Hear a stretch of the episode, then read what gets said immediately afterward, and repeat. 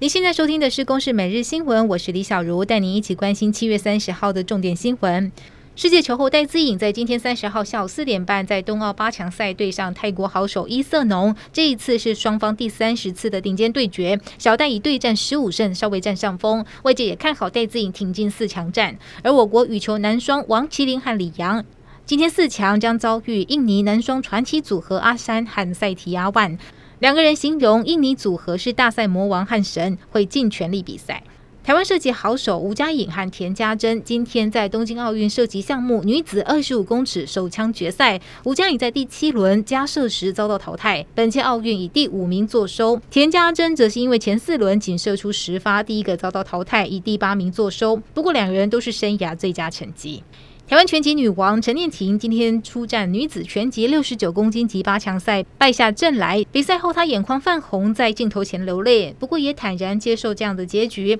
表示享受在冬奥擂台上跟顶尖好手过招的畅快感。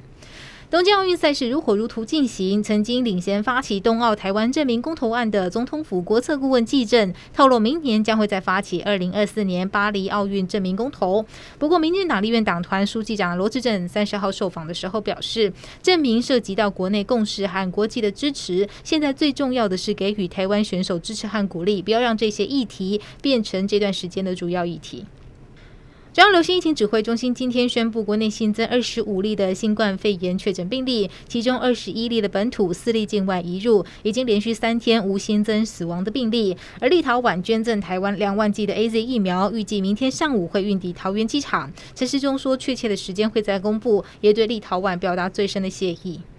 疫苗医院登记平台各地问题多，特别是第二季的安排、单双轨制等问题。部分县市特别针对长者第二季进行造册接种。指挥官陈时中表示，三十号下午会在行政院和预约平台的单位进行讨论，通盘检讨，定出更有效便民的方式。